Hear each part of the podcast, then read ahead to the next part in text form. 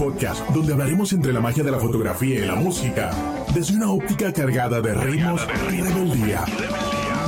Con David Eisenberg y Julio Cardoso. The rhythm is inside me.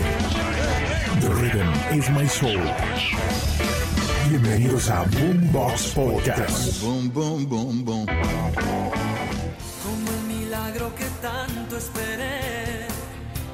La niña que siempre busqué. Azul es tu inocencia que quiero entender. Tu príncipe azul yo seré. Azul es mi locura si estoy junto a ti. Azul, rayo de luna serás para mí. Azul y con la lluvia pintada de azul. Por siempre serás solo tú. Azul y es que este amor es azul como el mar mi ilusión. Azul como una lágrima cuando hay perdón. Tan puro y tan azul que embriagó el corazón. Es que este amor es azul como el mar azul. Como el azul del cielo nació entre los dos. Azul como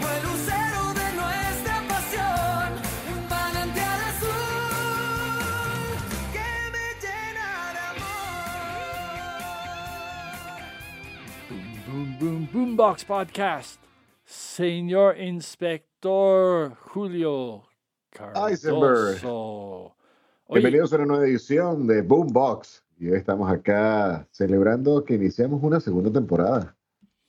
es que toda nuestra audiencia en el mundo, ya más de 42 países y 400 pueblos y ciudades del mundo, está escuchando nuestra Boombox podcast sobre diferentes artistas. ¿Y quién es el artista hoy? El artista del día de hoy, bueno, lo podemos escuchar o pudiésemos recordar grandes piezas musicales, una como fue conocida como Azul, porque nuestro amor es como el mar azul. Eh, Lloran las rosas, entre otros. El nombre cuando lo, cuando lo leí, yo decía, en serio, pero ya luego entiendo por qué le llaman así, le hacen conocer como el gallito feliz. Y es porque desde muy niño eh, tuvo, un- debutó, digamos, eh, como cantante con la canción El Gallito Feliz y su primer disco se llamó Cristian y sus pollitas. Y estaremos hablando Uh, y él sigue con pollitos. Castro. Cristian Castro, Cristian Sainz Castro, quien nace en México el 8 de diciembre del año 74 y mejor conocido ya por, por su nombre artístico como Cristian, Cristian Castro, el, el apellido Sainz. Ok, mi Este, pregunta, muy sen- señor, de este señor, ¿quién fue su mamá? Porque su mamá también tuvo muchísimo éxito y también el papá. ¿Cómo fue Claro, esto? claro, claro. Bueno, es es como hijo- el es canción de de una- José José una- 4020, ¿no? Algo así, algo así. Sí, bueno, su madre obviamente es la reconocidísima actriz mexicana Verónica Castro, hermosísima por demás, quien eh, en este caso ella tuvo a, a Cristian, o sea, sí, engendraron a Cristian con el comediante Manuel el Loco Valdés. Pero su madre como tal, cuando hizo el registro del nacimiento, lo registró como Sainz Castro. Ah, Dato curioso es que también Cristian Castro es sobrino del actor Ramón Valdés y obviamente de José Alberto Castro, quien es un gran conocido productor de novelas para Televisa. Pero sigo insistiendo que me llamó mucho la atención de que fuese sobrino de don Ramón. y de otra muy famoso que fue Tintán Valdés. Tintán, Tintán Valdés, obviamente un gran actor de la época del cine de oro en México. Eh, obviamente esos eh, momentos los recuerdo ya por, por mis abuelos, que eran grandes fanáticos de Tintán, evidentemente Cantinflas y bueno, todo lo que ya sabemos de esa cultura artística muy mexicana. Y ese fue en el, el cine de oro en México. Oye, algo muy similar de él, Kalimba, ah, de mucho de esa gente que entró tan joven dentro de su carrera como su que, que yo entendí, él eh, como bebé entró como telenovelas, ¿no? ¿Cómo, Sí. ¿cómo piensas ese cambia su, su visión? Porque desde tenía seis años está trabajando dentro de este, ese mundo, ¿no? Sí se fue a la escuela, pero siempre hay conflictos porque su mamá, una gran actriz famosa, telenovelas, y que yo entiendo en nuestra discusión, todos los chavos siempre dicen, ah, lo vi, tu mamá dando besos en el tele, y el ¡boom! Entonces siempre en la escuela hay mucho conflicto entonces su carrera fue muy separada de su educación como joven. ¿Qué piensa en esto? Ese estilo de su vida que no tuvo ese tiempo de, chavo tanto, ¿no? Sí, bueno, evidentemente lo podemos, lo podemos ver como, como lo que hablamos hace un tiempo ya en el episodio de Kalimba, que empiezan desde muy niños. Eh, Cristian Castro inicia a los seis años, tal cual como tú estás comentando, Tuvo participación en la novela mexicana El Derecho de Nacer. La escucho también por mis abuelos, pero no, la vi. Pero, es una novela súper reconocidísima. Eh, también tuvo la oportunidad, con, el, con el impulso tanto de su tía como de su abuela, de ser mm, conductor y locutor de un programa de radio, oh, donde se llamó La Hora de Cristian. Y, es allí. ¿Y ese fue qué edad tenía más o menos? Ah, ya estaríamos hablando, no sé, unos, eh, fue en el año 83, este, sí, o sea, estaríamos hablando, ¿qué? Como unos 7, 8 años aproximadamente, donde ya empieza él con este tipo de, de, coqueteo o cercanía con la parte artística. Evidentemente, eh, los padres, en este caso su mamá, su tía, su abuelo, este, porque su papá, como conocemos, no, no tuvo cierta presencia tan fuerte en sus primeros años, en sus primeros muchos años. Primeros 30 este, años, que yo entendí, ¿no? Entonces, ¿cómo, ¿cómo ves la diferencia? Porque también hablamos antes de Benny Ibarra, también que su mamá fue muy famosa. Él entró más atrás cámara, atrás del sonido, etc. ¿Cómo piensas su evolución sin tener ese tiempo para jugar uh, fútbol con sus amigos y otras cosas. ¿Cómo piensas afecta cuando ves su carrera de largo plazo? Es que es complicado, o sea, es complicado estar en sus zapatos también por la, por la época. Recordemos que ya para esa fecha era prácticamente un mundo, si lo comparamos con el actual, era un mundo 100% analógico. O sea, no tenías teléfonos celulares, no tenías la viralidad de Internet, YouTube, TikTok, nada de eso existía.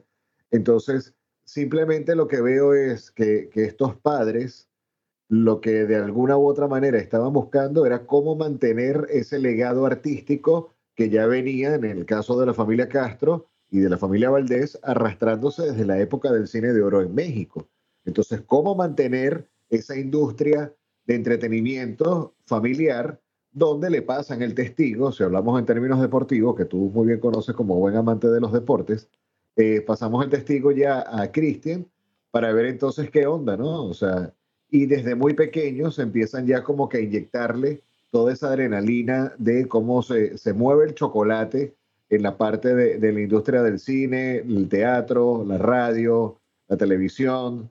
Y es allí donde, bueno, casos como Kalimba, casos como Benny Ibarra, eh, casos me pudiese atrever a decir como el, el tema de Conveto Cuevas, donde sus padres tienen gran influencia desde ellos a, muy pequeños en apostar porque, porque sean grandes artistas. Ahora viene también como ese par de aguas, ¿no? O sea, ¿quiénes realmente es porque, porque tienen esa vena artística y quieren desarrollarla o simplemente el tema clásico de los padres que quieren vivir sus sueños a través de los hijos. Ah, exacto. Él está estudiando mucho de voz. Tuvo un gran coach de voz Seth Ricks, que también Seth Ricks también ayudó mucho a Michael Jackson a tener su sonido, ¿no? Correcto, sí. Y algo impresionante para mí de, de primer disco de Christian, que él tenía 18 años, creo, y, y, el diferente sonido de su voz, porque es alguien que con el tiempo puede tener una voz así de muy alto y muy bajo, pero muy alto que es raro de un hombre que puede tener un rango tan grande. Y ese estudios y estudios y estudios que es parte que olvidamos de esto, ¿no? Como en realidad su vida fue con esta preocupación a ser un gran cantante. Uno de sus ídolos, por supuesto, fue José José, nuestro amigo que también hicimos fotos con él y hablamos en Boombox. Y su pasión de, de fútbol son las Pumas. Y Los Pumas, que en este caso es el equipo oficial del DF, ¿no? De, exacto, la Ciudad de porque México. somos chilangos. Después hablamos que ese fue parte de nuestra sesión de fotos con él. Pero, ¿qué piensas de su primer álbum? Muy joven, 18 años, un contrato con el disquera. Fonovisa. ¿Qué disquero fue en esa época? Fonovisa, in- inicia con Fonovisa, pero eso ya, ya tú me, te, te me estás adelantando a los 18, sin tomar en cuenta que desde los 12 formó una banda de rock llamada Deca. Oh, donde wow. a- ahí no tuvo como que mayor influencia. Y esto veo acá que, que cuando hablamos de los géneros que, que se defiende o que identifican a Cristian a Cristian Castro, evidentemente es la balada romántica, el pop latino, el pop rock, el bolero, la ranchera, el mariachi, pero esto también el rock latino, rock alternativo y el hard rock. Entiendo como hard rock que fueron ya como que esos inicios cuando forma este tipo de, de banda, ¿no? Eh, pero bueno, poco a poco ya empezó como que a facturar un poco más con el tema de, de la balada romántica y, y términos un poco más, eh, no sé, de amor.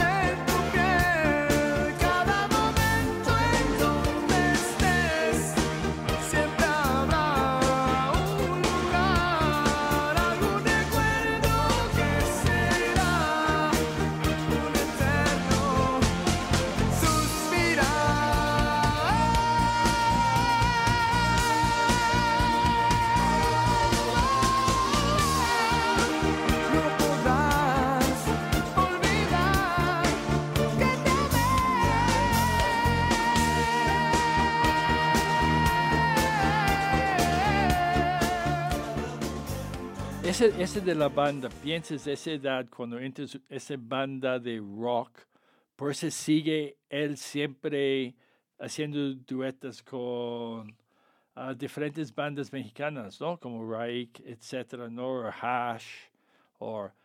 Entonces, sie- es, siento ese también, ese romantismo viene porque en realidad su familia fue su mamá. Sí. Algo que me llamó mucho la atención, ya cuando estamos hablando del año 92 hasta el 96, que es cuando tiene su primer contrato con Fonovisa, a pesar de tener ya, digamos, un abolengo y, y cierta riqueza por parte de la familia muy artística, me llamó la atención de que en el año 91 él mismo vende su carro, ¿Cómo? carro que, o sea, él dice, ¿Y por Vendí mi carro modelo año 82 porque se agotaron mi- mis ahorros. Y con esto voy a grabar mi álbum debut llamado Agua Nueva en el año 92. Y de acá nace el hit No Podrás. Entonces cuando empieza a darse a conocer porque este hit sonó a nivel continental. Posteriormente, un segundo en el tiempo, que fue su segundo álbum de estudio, salió en el mercado en el año 93 y todo esto sucede ya con su, primer, su primera apuesta, que fue, bueno, voy a grabar mi primer disco, tengo ya que hacer este tipo de sacrificio y cómo se le recompensa a través ya de todo ese impacto musical, donde, bueno, este, le valió por primera vez la nominación a un Latin Grammy con el tercer álbum llamado El Camino del Alma, y esto fue para el año 94. Ok, es esa cosa como él mismo tiene la confianza. Interesante que en realidad en esto uno puede pensar que toda su familia dijo, oye, ¿sabes qué? Vamos a apoyarte. Como pasó con José José, que su mamá abrió un changado para comidas allá por las fábricas, ¿no? Ajá. Eso es muy interesante esto que dice, que nu- con toda la fama y apoyos alrededor, no tuvo ese apoyo económico que puede ayudarlo. Y después con, con toda esa información de su vida, luchando para ser alguien, ¿qué pasó con el segundo álbum? Yo sé que fue para hacer un concierto en Puerto Rico. Y, por eso en un álbum hay un homenaje a Puerto Rico porque ellos abrieron la puerta internacional para él. Pero en esa época él fue muy ídolo de muy guapo, muy sexy. ¿Y qué más? ¿Cómo fue su manera? Eh, en algún momento ya entró bajo la categoría, digamos, de, de sex symbol, ¿no? Dentro de uh, era su, casi su fanaticada. casi como tú y yo juntos. Sex y symbol. Este, sí entra bajo esa categoría de sex symbol que eh, ya por, por el tema de, del corte de sus canciones, en algún momento lo comparaban con, con el éxito de Chayanne y cosas así. No lo sé. Pero este, entra bajo ese esquema, de, bajo el segundo álbum, a, a, ganar premios como mejor artista masculino en la, en la categoría regional mexicana. Y premio especial con, eh, de jóvenes con legado. Eh, empieza ya a estudiar un poco de actuación en Nueva York, donde se da, se da cuenta de la importancia de, es, de, de, lo que es mezclar tanto el canto como la escenografía, y más que todo con toda esta ola de conciertos que empezó a dar no solo en, en Puerto Rico, sino prácticamente en toda América Latina y Europa. Y, y su manera cuando está con la audiencia, él está muy coqueta, pero también siempre muy formal mucho traje en esa época, como Luis Miguel, José Exactamente. Entonces fue como cool, pero fresa en el mismo, ¿no? Pero sus baladas, él, él no fue escritor de sus baladas, ¿no? Ese es muy similar de José José, que en, en su vida está interpretando uh, canciones que él puede reflejar, ¿no? Ok. Entonces, ese también, cuando ves él, es muy como disfrutando, pero también está buscando ese ajuste nada más de ser un Latin lover. Porque, sí, o sea. Como dice, ¿cuántos diferentes estilos en, en su evolución? Empezó. Sí, bueno, tiene, una serie de, de, de, de te digo, matices diferentes, empezando exacto, como el rock and roll, luego el pop rock, luego la balada, luego la balada romántica, en ocasiones la ranchera, entonces eh, es complicado porque en este caso, o sea, antes de, de yo junto a ti hacer el estudio de Cristian Castro como tal, yo simplemente lo definía como alguien que canta la balada romántica, o sea, o que tiene eh, canciones bajo este género, pero mucho canción de amor y, y, todo esto, o sea, no, no es obviamente un artista que estaría en mi repertorio este, musical a diario, pero sí reconozco que, que, es un muy buen artista. Oh, porque tú ya no eres romántico, señor.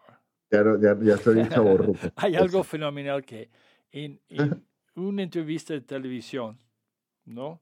De, él estaba en uh, el programa de las estrellas de Televisa. Él está sentado al lado de él está su mamá, así igual guapa, todo, y él está cantando ella. La imagen de mi madre, mi gran amor, cariño incomparable, siempre nos unió.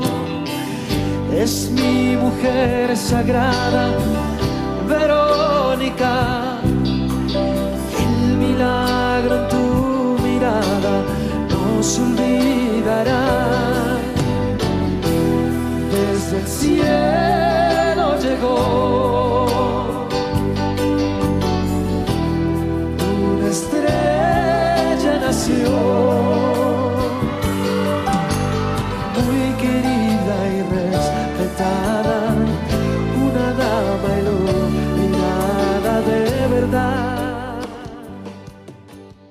canción con tanta emoción, con tanta parte de su vida, que ese es el momento que yo lo vi, esa conexión, que ellos dicen siempre había uh, algo de conflicto dentro de ellos dos, pero dentro de todo esto, ¿no? él está cantando solo que quiero. Y ves las lágrimas con su mamá de feliz. Y hay veces que, que está buscando un tono, un octava, y no llega, pero está bien. Y los dos tienen lágrimas.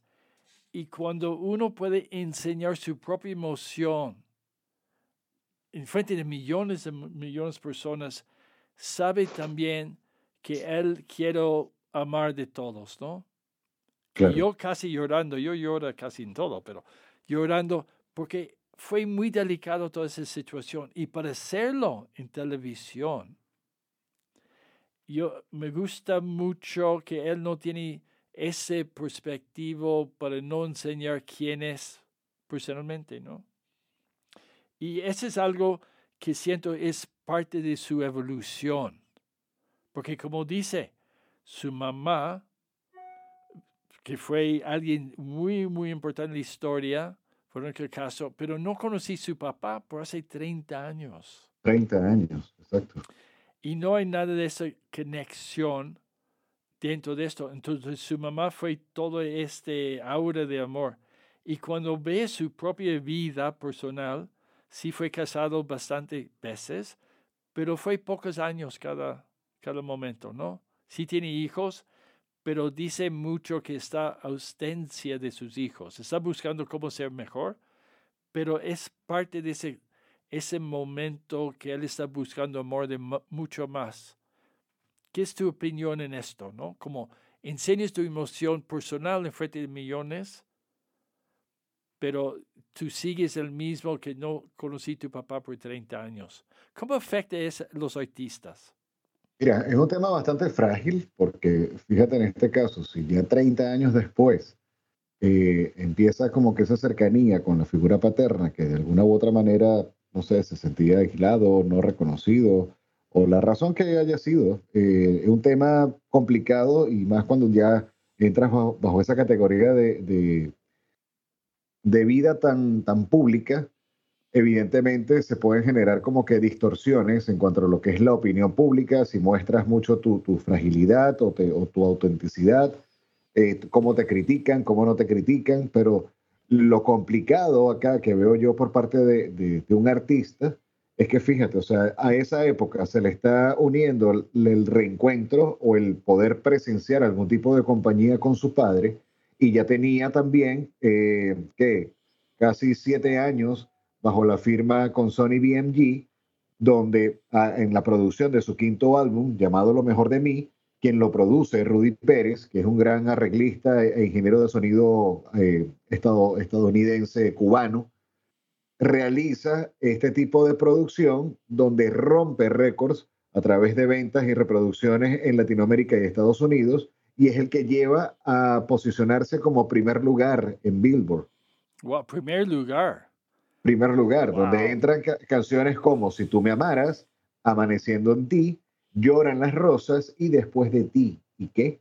Entonces, es donde empiezan ya nominaciones al Billboard Latin Music Awards, bajo todo este tipo de, de producciones eh, donde también en países eh, cuenta con el, el, galardón de discos de oro, platino y doble platino. Wow, entonces, él vendió millones y millones de discos en todo el mundo. Como pero 20 millones. En ese momento te estás haciendo, te estás reencontrando con tu padre luego de 30 años. Ah, entonces, imagínate ese choque dentro de mi cúspide a nivel artístico, pero cómo entonces tengo un, quiebre o, o prácticamente un iceberg con el tema de, cómo aflorar todos esos sentimientos bajo la figura de 30 años sin ver a, su papá. No lo sé, o sea, no lo sé, pero en sus zapatos quizás la situación este, fue bastante complicada. Sí, y como dice mucho, como el, el papá y hijo, siempre hay más, siempre hay conflictos personales que es, es parte de los choques, ¿no? Uno está enseñando, otro está diciendo. Pero y mucho más de eso cuando en sus entrevistas es, es muy alegre. Ese es que de mi propia experiencia y lo vi mucho en entrevistas y, y siempre es como un niño jugando, disfrutando y siempre yo siento que nada más él quiere un abrazo y papachada y todo. Y parte de, eso yo siento es parte de su evolución. Hay, hay momentos que él está con diferentes artistas y puedes ver ese contacto. Hay un, unos tiempos está con José José y ves como los dos están disfrutando esa separación de edad, pero al mismo tiempo esa unidad que él quiere.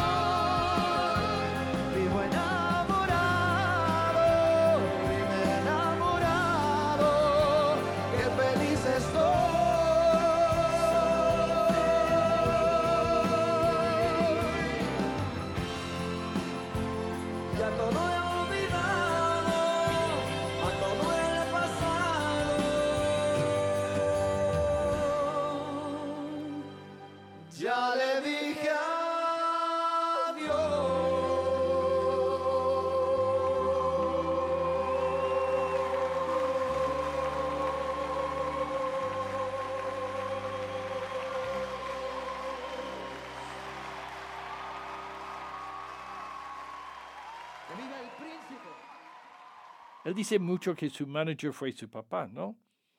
Porque tantos años juntos, etc. Pero hablando de, de, de, ese, de baladas románticos, ¿cómo pienses, por qué él entró tan fuerte esto y después también con mariachis? Y en el último año hizo con Ana Bárbara algo, es como super hot, ah, ese tipo de música. Es ranchero, pero es más como estilo balada. Y en el mismo tiempo, la primera vez que está usando maquillaje ah, en sus ojos, etc. De vez en cuando aquí en la nada, yo te imagino enamorada de mí quiero volver de nuevo a ti.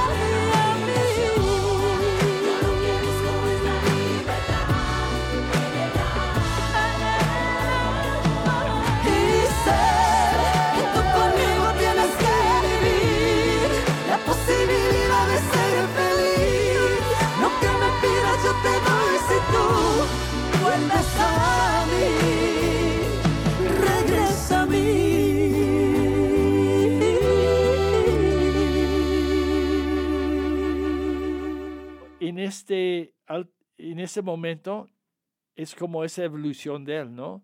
Que, que quiero ese, que la gente está tocando, que está cerca y que está disfrutando quién es como persona dentro de, en su show.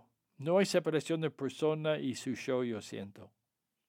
Mira, eh, es bien interesante porque eh, si a la ver vamos, fíjate en el año 98, ¿no? En el año 98 realiza eh, grandes producciones, una de las más reconocidas, pudiésemos hablar para, el año 99, donde sale al mercado Mi vida sin tu amor, donde es un disco que fue plagado de éxitos, eh, donde podemos encontrar una, una de las canciones para mí una de las más eh, famosas, como que, lleva por nombre Por Amarte Así. En ese mismo año realiza algún tema llamado Verónica, dedicado evidentemente a su mamá, a Verónica Castro. Y en, en, diciembre de ese año también participa en un tributo para el actor Anthony Quinn, donde comparte créditos con artistas de la talla de Whitney Houston, Mariah Carey y Michael Bolton. También es elegido para elegir el himno mexicano en la última pelea de box del milenio, donde fue con Oscar de la Hoya en Las Vegas. En el año 98 participa en el doblaje y la banda sonora de la película de Disney Mulan, donde incluyen canciones de él y también hace eh, la voz del actor eh, como Shan. O sea, ya él doblando parte de la película y evidentemente incluyendo su título. Entonces, yéndome a tu pregunta, lo que puedo opinar, ya, ya bajo criterio personal, es que los artistas de esta talla o artistas que han tenido mucha cercanía con, con, la música mexicana, lo pudiésemos ver como el caso de, de la Quinta Estación o bueno, con Natalia, eh, que ya cuando llegan un momento como que tienes tanto conocimiento o sientes que en tu carrera tienes ese, ese dominio por, por canciones o temas que han llegado a cierta, a cierta fama, es una manera muy bonita de poder rendir tributo a las raíces de la música, de la, de la música mexicana. Al decir, bueno, vamos a incluir ranchera o vamos a incluir banda o vamos entonces a hacer algún tipo de arreglos donde el, el contexto de la, de la, música mexicana como tal, ranchera, se incluya en, en mis canciones y de esta manera entonces le das como que ese sentido de pertenencia, él como mexicano, al país que lo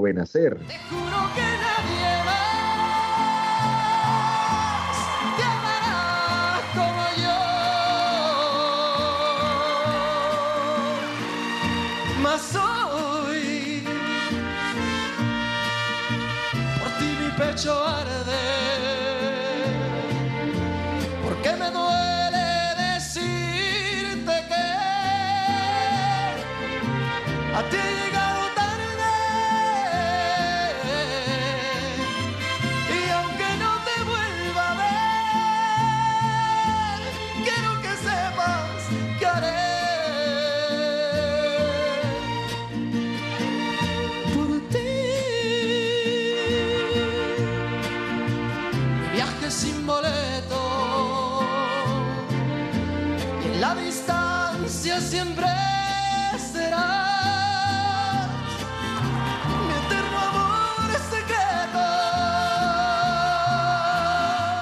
Sí, porque como dice, él vivió muchos años en Malibu, ¿no? Exacto. exacto. Y también algo muy importante is the rhythm is inside me, the rhythm is my soul and our soul is. Y ese es que estamos siempre buscando, ese alma de la persona. Y él me dijo que a él le gusta mucho natación, uh, tenis uh, y, y muchísimo el esquí acuático. ¿no? Que después de todo esto siempre le gusta hacer este, ese momento, ¿no? Y que para él está siempre buscando respeto, armonía, y es muy optimista en su vida de musical. Y siento esa es parte de él, pero también a él le gusta mucho hacer como el niño mal educado.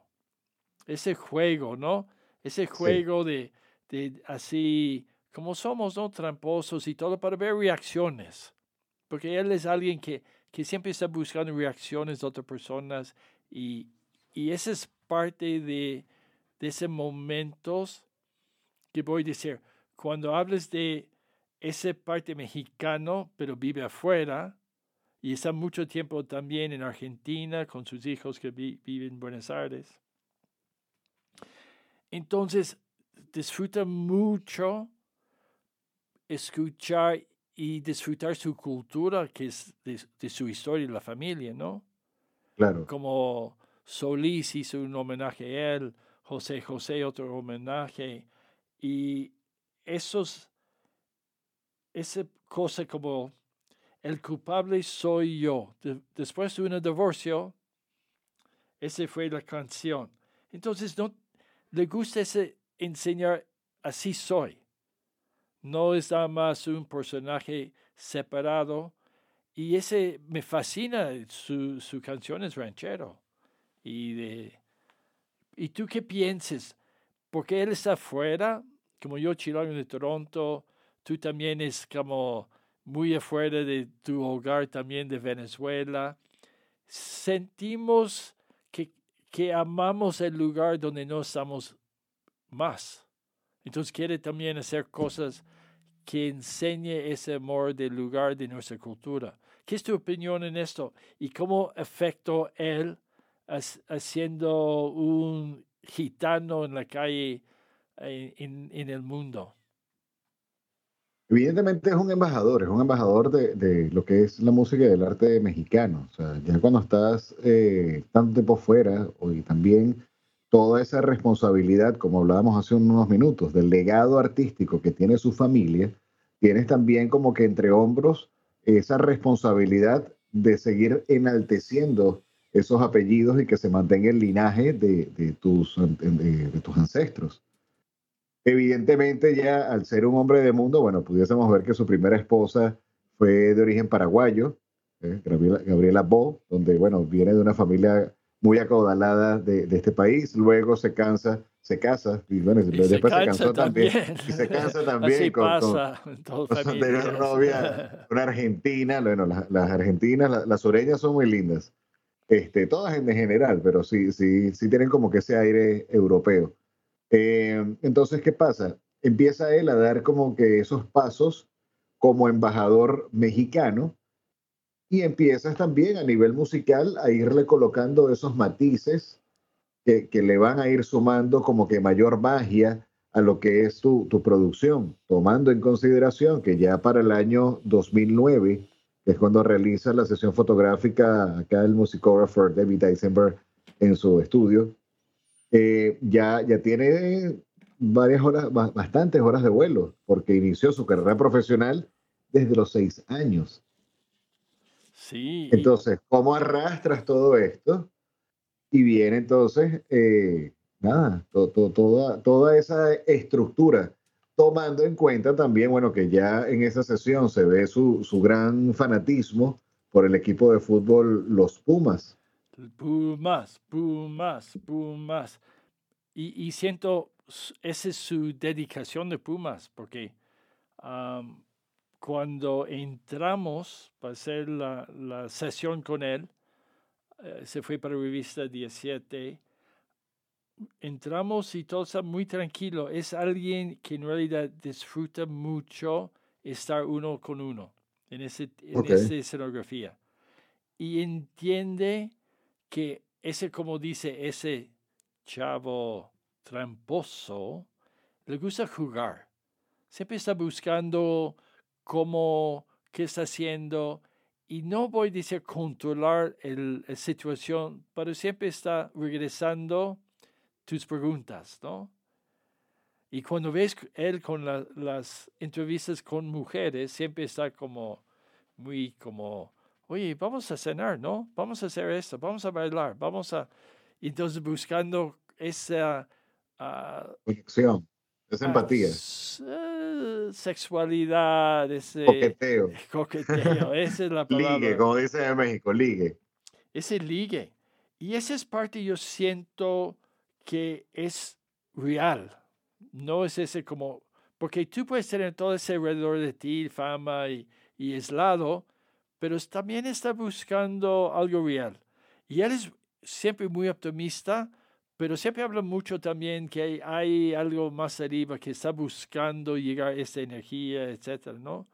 Y siento que esa es parte de su aventura, porque él todavía tiene ilusiones que está buscando ah, rehacer y querer, y por eso está muy joven en, en su mentalidad para decir, ok, voy a ser mariachi, voy a hacer algo con, con Miguel, voy a hacer algo con Ana Bárbara, voy a hacer algo con Raik, voy a hacer algo con Luciano Pereira, voy a hacer algo con diferentes artistas y, y no tener es el, no tener ese que todo es mío. Y- Claro, no y- todos los créditos de, de forma unidireccional. Oye, y también tuvo grandes productores, ¿no? Es, ese, Sí, ¿Quién fue con él para ayudar mucho en su sonido? Quintanilla y había Rudy otro. Pérez. Sí, Rudy Pérez, que, que en este caso es un ingeniero de sonido muy reconocido, por lo menos acá en toda la parte de la Florida, que es por, obviamente, donde están la, la, la casa de, productores y todos estos artistas que, que vienen a a ver qué onda, ¿no? Eh, 16 producciones, 16 producciones discográficas tiene ya Cristian Castro en su haber. Eh, evidentemente hay una que lleva por nombre como que el tributo a Juan Gabriel, obviamente por todas estas eh, conexiones y raíces mexicanas, pero en función a lo que fue la sesión fotográfica en sí, o sea, ¿qué, qué llevó a, a Cristian Castro tener que acercarse a David Eisenberg y no a David Eisenberg a tener que acercarse a Cristian Castro?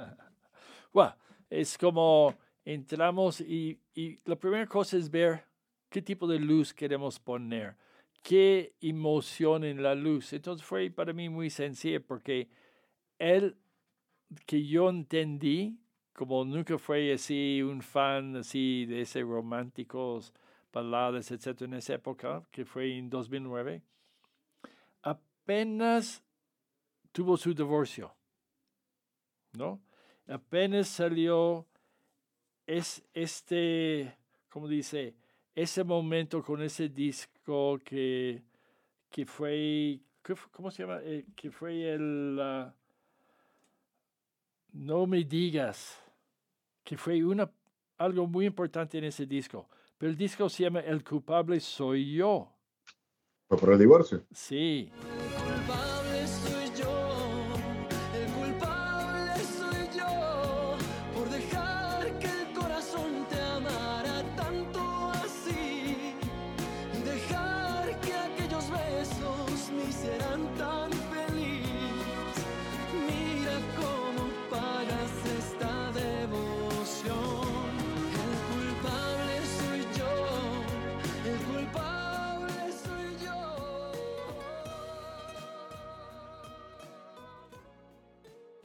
Y ese salió, hicimos el, sesión el 5 de junio 2009, es- el disco salió en abril.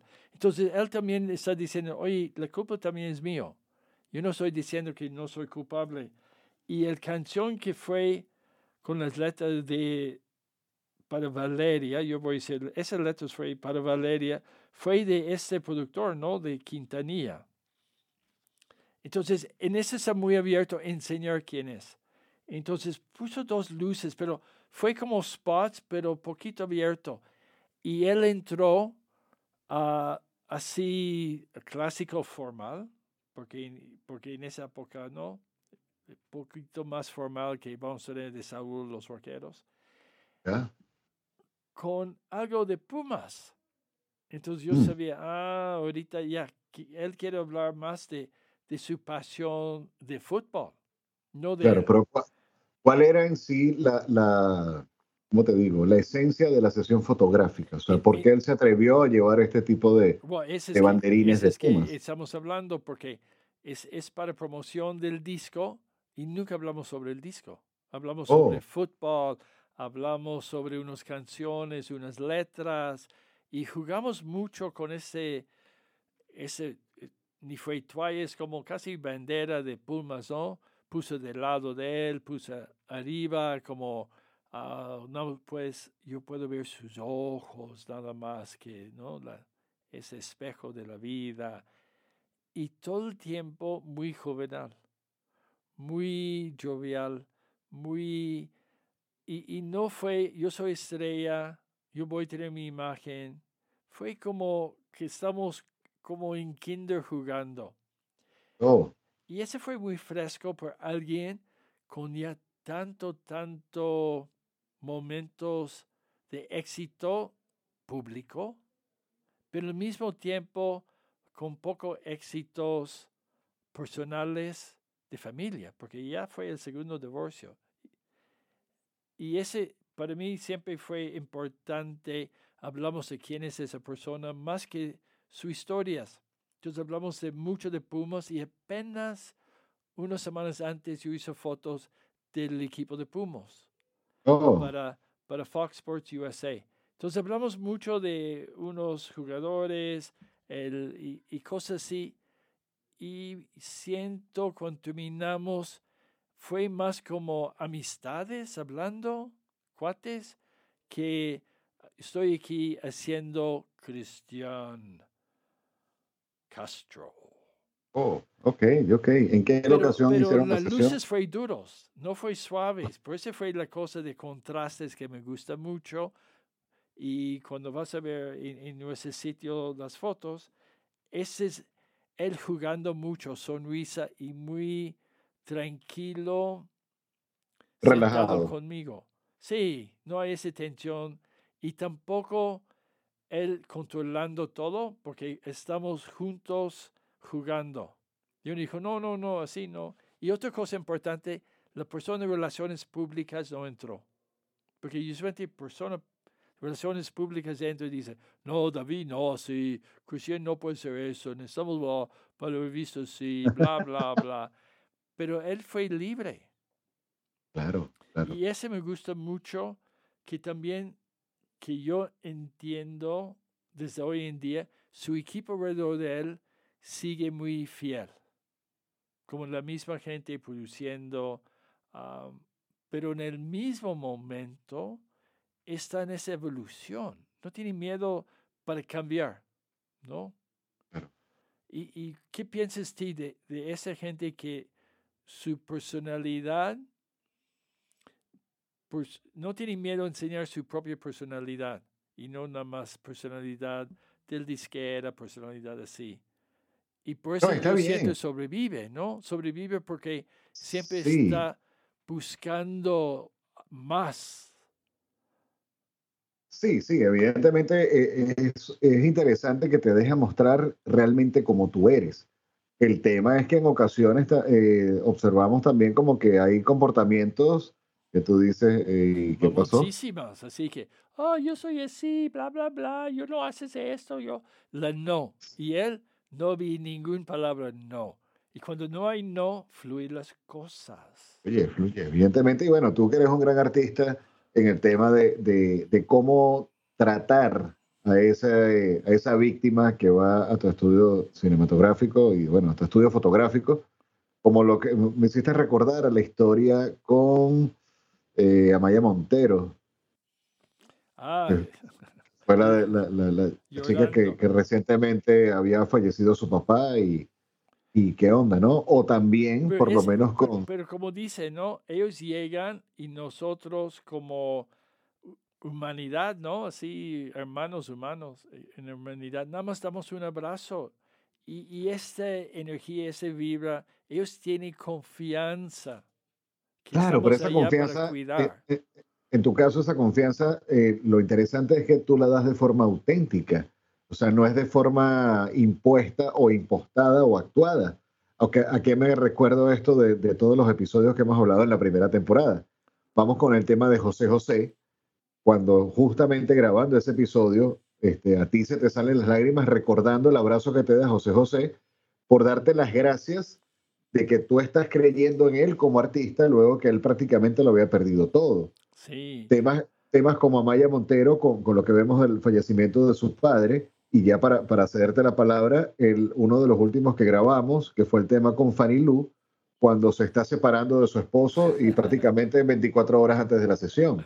Sí, y, y- pero esa es parte de humanidad quien somos, ¿no? Nuestro interés, yo como captando ese, suena muy fantástico, auras alrededor de la gente y, y cómo ah, podemos dar a ellos esa seguridad que cada uno no- necesitamos, pero porque somos Stronger United.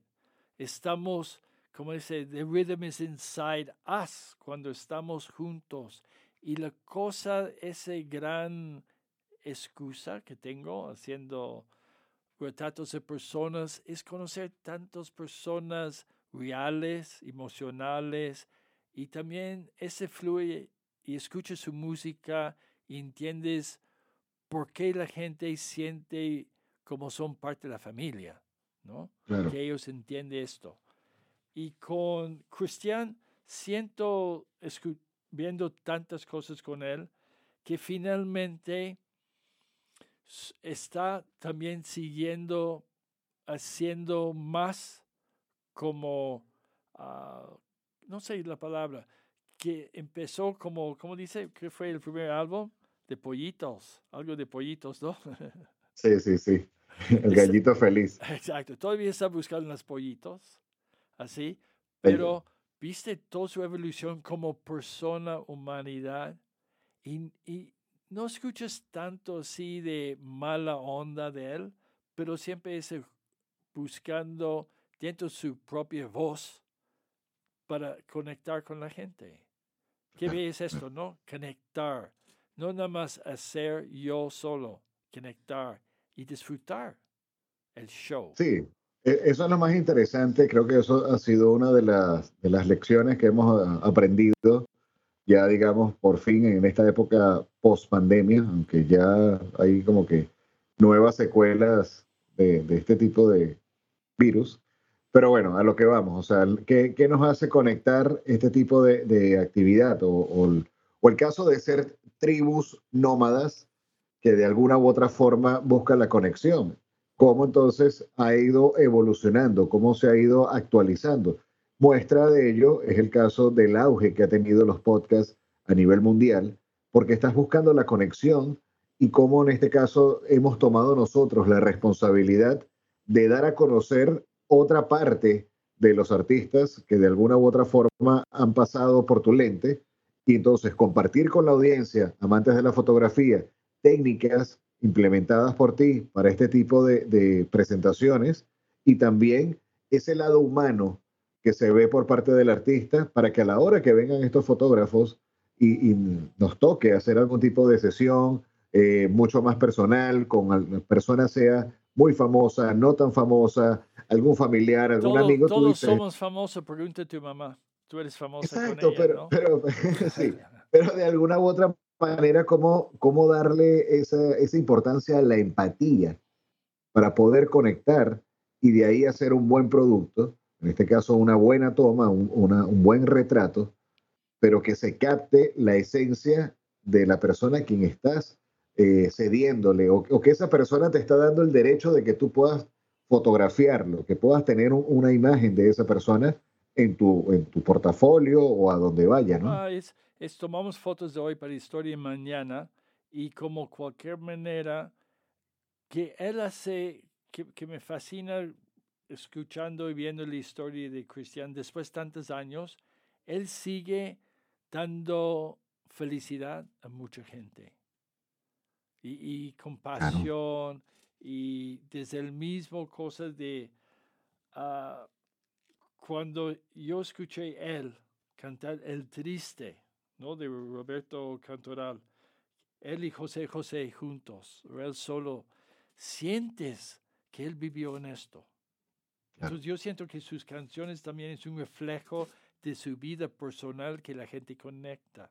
Y qué gran honor por nosotros aquí en Boombox Podcast que podemos disfrutar y hablar de esa gente, de su pasado y su hoy, y también por su futuro.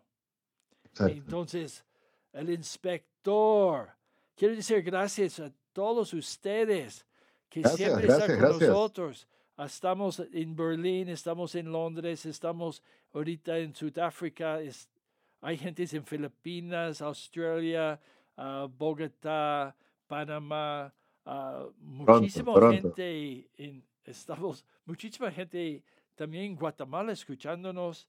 Y para todos de Canadá, Estados Unidos, por supuesto, qué fenomenal que tenemos uh, que estamos juntos todos estos días en Spotify, Apple Play, etc.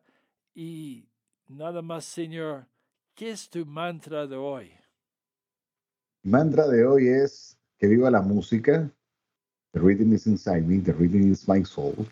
Dance, baby, dance. We love you muchísimas gracias, muchísimas gracias a toda la comunidad que de alguna u otra forma eh, escuchan los episodios, comparten sus experiencias, eh, dan su punto de vista en cada una de las, eh, no sé, loqueras o, comentarios que, con mucho cariño hacemos para todos ustedes, ya que nos busca, le buscamos dar vida a, a otro lado de estos artistas que de alguna u otra forma, ya como comentamos, son seres humanos como tú y como yo, y que bueno, que simplemente tienen una profesión que, que resalta, pero siguen siendo personas de carne y hueso como tú y yo. Sí, y con amor. Y te acuerdas que volvemos, volveme a querer. Para todos. Vuélveme a querer. A querer. Uh, Spanglish. Ese chilango de Toronto me falta otro Eso, eso pasa cuando te vas mucho a Toronto, pero ya, ya en un poco tiempo vuelves a, recobrar todo el español chilango ya de... Sí, ya. Tanto tiempo.